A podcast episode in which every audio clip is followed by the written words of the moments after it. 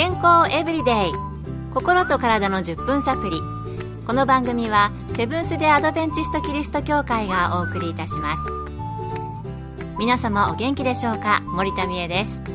今日もあなたやあなたの大切な人の心と体の健康に役立つ情報を短い10分間にぎゅっと詰め込んでお届けします。セブンス・デ・アドベンチスト・キリスト教会は社会奉仕をモットーに世界中で病院や学校も運営しています。日本でも東京神戸沖縄の3カ所の病院をはじめ福祉施設などの運営を通して皆様の健康と医療福祉の発展に携わってまいりました。なおこの番組は健康情報番組で医師のアドバイスや治療に代わるものではありません。すでに投薬を受けている方また病院に通われている方はかかりつけの医師の指導のもとこの番組の情報も参考になさってください。毎日シャンプーをしていて特に不潔にしているわけでもないのになぜか老けが止まらない。そんな悩みをお持ちではありませんか？黒い服を着ていて気づいたら肩に白い老けが溜まっていて急いで払ったなんて経験のある人もおられるのではないでしょうか。そこで今日のトピックは老けです。今回はアメリカバージニア州の皮膚科医エドワード・プロダノビック先生に伺いました。頭皮は古い角質細胞が剥がれ落ちて新しい角質細胞が生まれます。この周期が乱れてしまうことで老けが発生します。老けはまた脂漏性皮膚炎として医学的にも知られています。一般的に頭皮顔耳および時には胸部や背中などの体の油が出る場所に影響を及ぼす慢性の皮膚炎です。老けは細かくて白い鱗状のものが出る時と時には頭皮が赤くなることもあります。そしてかゆみの原因となることがあります。老けは一般的には慢性の皮膚炎で頭皮だけではなくて顔や耳胸や背中にも起こることがあるんですね。それでは、老けの原因にはどんなことがあるのでしょうか？プロダノビック先生にお聞きしました。マラセチア菌という常在菌が増えすぎたり、その菌の出す有利脂肪酸などの影響で炎症やかゆみが起こることがあります。また、頭皮のダメージ、頭皮の乾燥、アレルギー、皮脂の分泌量増加免疫低下ホルモンバランスの変化などの理由が原因ではないかとされていますが実際のところはまだ完全には理解されていませんなるほど頭皮の乾燥だけではなくて老けの原因にはいろいろありそうでしたけれども医療技術が発達した現代においても実際には完全に理由や原因は分かっていないんですね。健康エブリデイ。心と体の10分サプリこの番組はセブンス・デ・アドベンチスト・キリスト教会がお送りしています。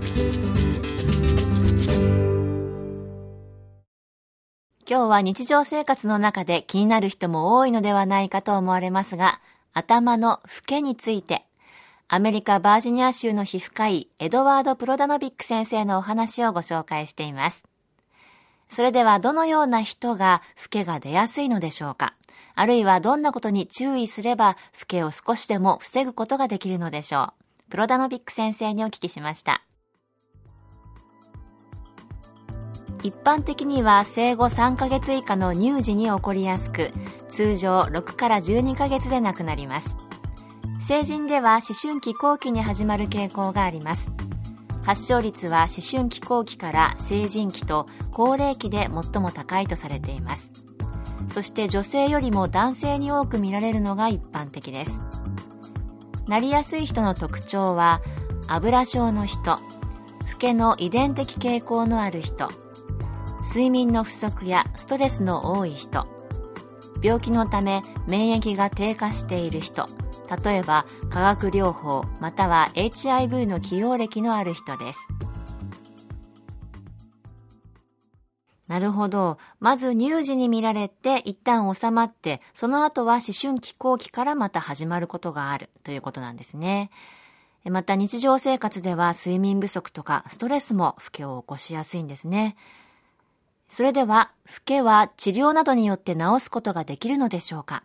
できるとしたら、どのように治療すると良いのでしょうか？プロダノビック先生のコメントです。治療には角質溶解剤を使用して必要に応じて鱗状の角質を除去することができます。例えばサルチル酸シャンプー。また抗心筋作用があるピリチオン亜鉛シャンプー。硫化セレンを有するシャンプー。他にも処方箋が必要な抗心筋剤が含まれる軟膏を使ったりマラセチア菌によく効くケトコナゾールシャンプーなどがあります。急性の炎症を軽減するために軽度のコルチコステロイドを1週間から3週間処方することもあります。少なくとも1ヶ月以上シャンプーか軟膏を週に2回使用することで良くなることが多いですが治らない場合は専門家に見てもらうようにしてくださいということでえー、赤ちゃんがかかりやすい皮膚炎として私、脂漏性皮膚炎って聞いたことがありましたけれども、あの、以前家族の者が同じような症状で軟膏を塗ってたことがありまして、あれは抗心筋剤が入っていたんだなというふうに先生のお話聞いて分かりました。えっ、ー、とですね、引っ越しをして環境も変わってきた時だったので、ストレスからだったのかなって今思うんですけれども、あの時シャンプーも紹介してもらっていたかなと、ちょっとね、本当に記憶が曖昧で申し訳ないんですが、先生のお話にもあったシャンプーの種類、いろいろありましたもんね。えー、サルチル酸、ピリチオン亜鉛、えー、硫化セレンなどなど、ちょっと聞き慣れない成分だったので、ちゃんとメモをしてシャンプーを探すときに活用してみようかなと思いました。簡単に老け、と言ってもまだ原因がわからなかったりきちんと対処しようとすると結構大変なんですね。今日の健康エブリデイいかがでしたか？番組に対するご感想やご希望のトピックなどをお待ちしています。さて最後にプレゼントのお知らせです。今月は抽選で10名の方に東京衛生病院の減量講座レシピブックをプレゼント。お腹いっぱい食べられる美味しい原料メニューが146品掲載されています。ご希望の方はご住所お名前をご明記の上郵便番号241-8501セブンス・デ・アドベンチスト協会健康エブリデイの係。郵便番号241-8501セブンス・デ・アドベンチスト協会健康エブリデイの係までご応募ください。今月末の消印まで有効です。健康エブリデイ。心と体の10分サプリ。この番組はセブンス・デ・アドベンチスト・キリスト教会がお送りいたしました。明日もあなたとお会いできることを楽しみにしています。それでは皆さん Have a nice day!